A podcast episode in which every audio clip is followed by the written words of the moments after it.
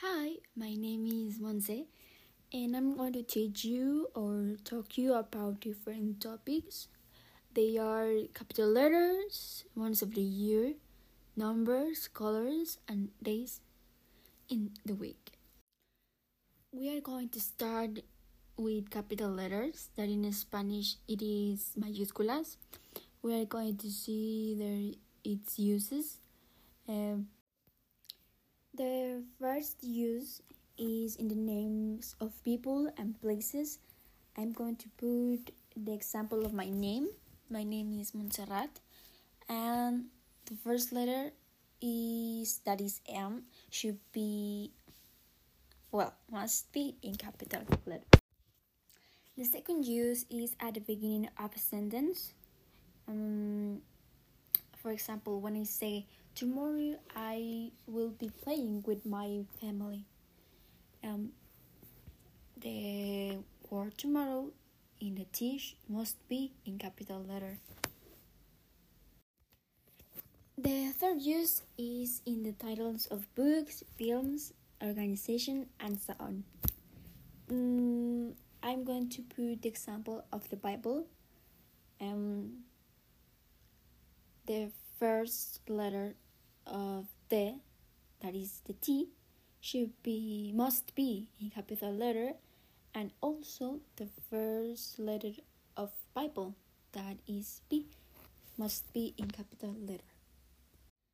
And the last use that is in abbreviations that I'm going to give an example uh, of Universidad Nacional Autónoma de México that in abbreviation it is UNAM and it must be in capital letters all the letters.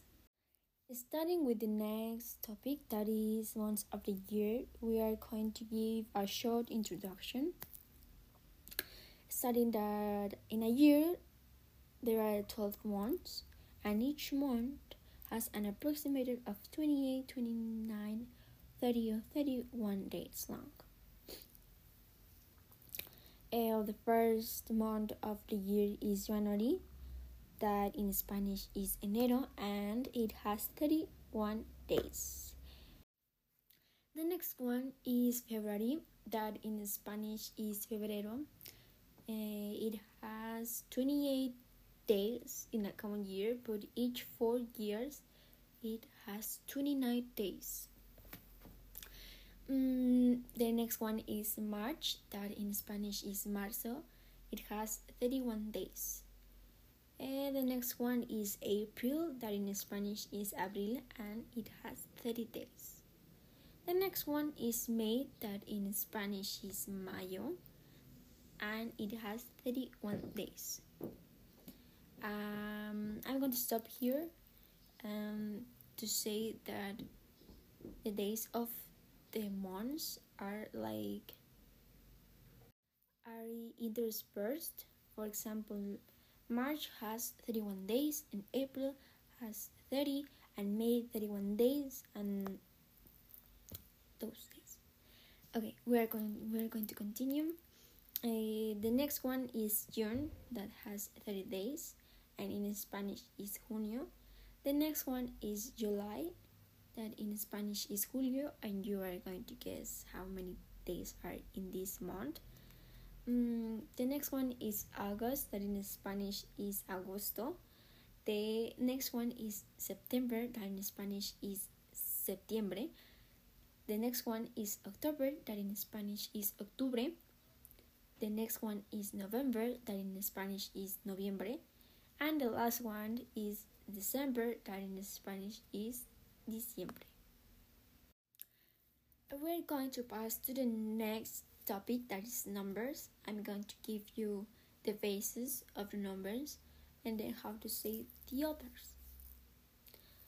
Okay, the first one are one, two, three, four five, six, seven, eight, nine, ten, eleven, and 12. That in Spanish it is uno, dos, tres, cuatro, cinco, seis, siete, ocho, nueve, diez, 11 y 12. The next ones, um, it's like a rule that they all finish in 10. Uh, for example, 13, 14, 15, 16, 17, 18, 19. And in Spanish, it is 13, 14, 15, 16, 17, 18, 19.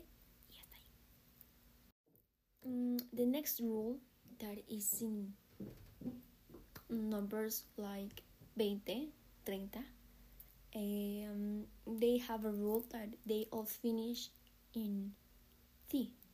For example, 20, 30, 40, 50, 60, 70, 80, 90.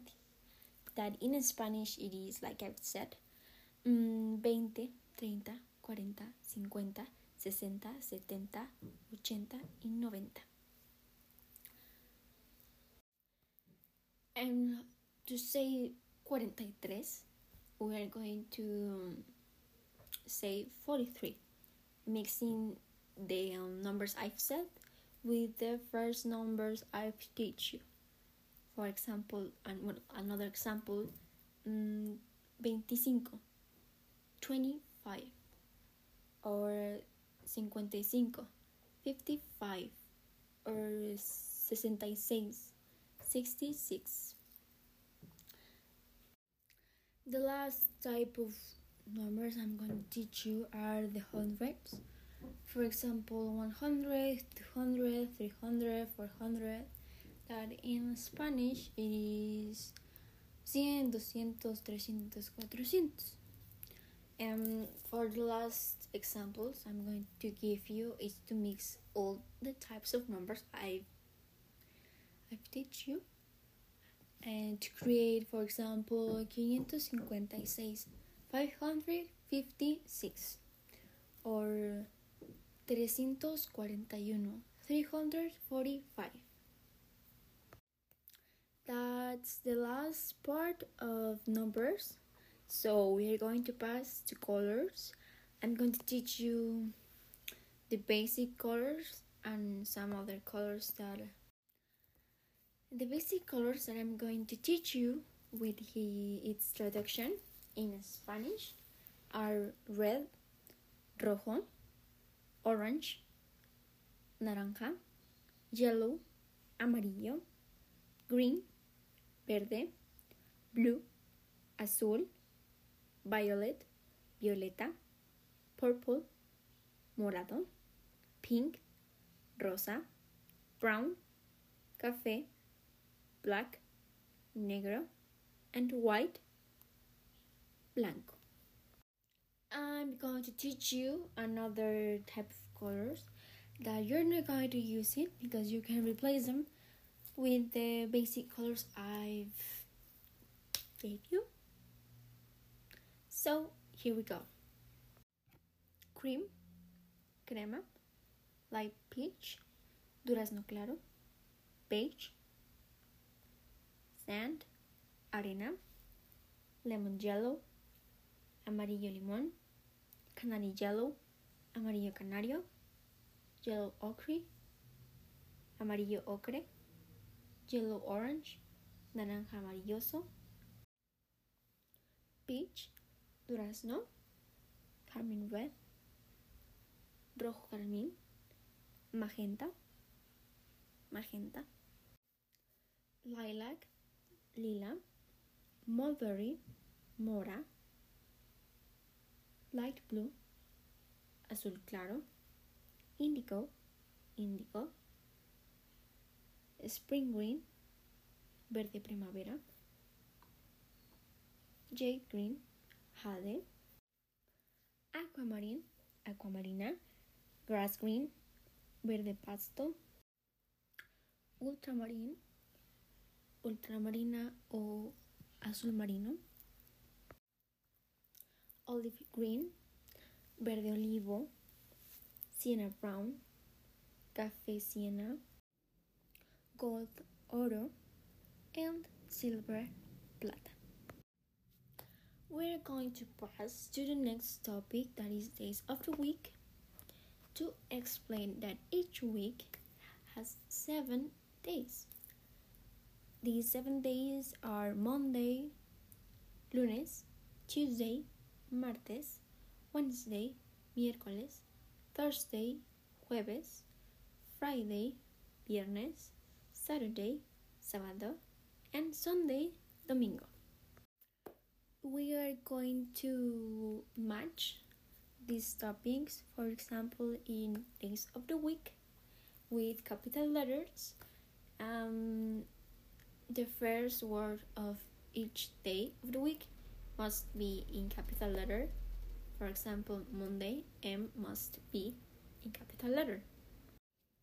Another one, we are going to match days of the week and months of the year and telling how to write dates in English, um, in American English, mm, being specific. We are going to put first the month, then the day, and finally the year. For example, to say September 2nd. Oh, wait. I'm sorry, I. There was a topic that was missing in in the in the topic of colors uh, that is that when you're not knowing exactly uh, how to describe a color uh, we must use the suffix ish. For example purplish reddish bluish um, greenish all of that. Uh, for the last to finish this podcast this class um, i'm going to give you an example that include all the topics i've teach you i've talked to you about and i would like you to identify in which part of the sentence or the example um, we I used each topic. Okay, the example is My name is Monse. I am 16 years old. I was born in February 3rd, 2005. My favorite book is Eleanor and Park. I study in the Watch. My favorite day of the week are Fridays. And I like color pink. I think this is all for the episode. I hope you like this class and see you. I make a pause to say why second, why first, why 21st, all of that. In the in the um, date in American English, um, they are we're going to put it like in places um, for example like I've said for example uh, first second third 21st 31st all of that so we're going to say September 1st September 2nd 2021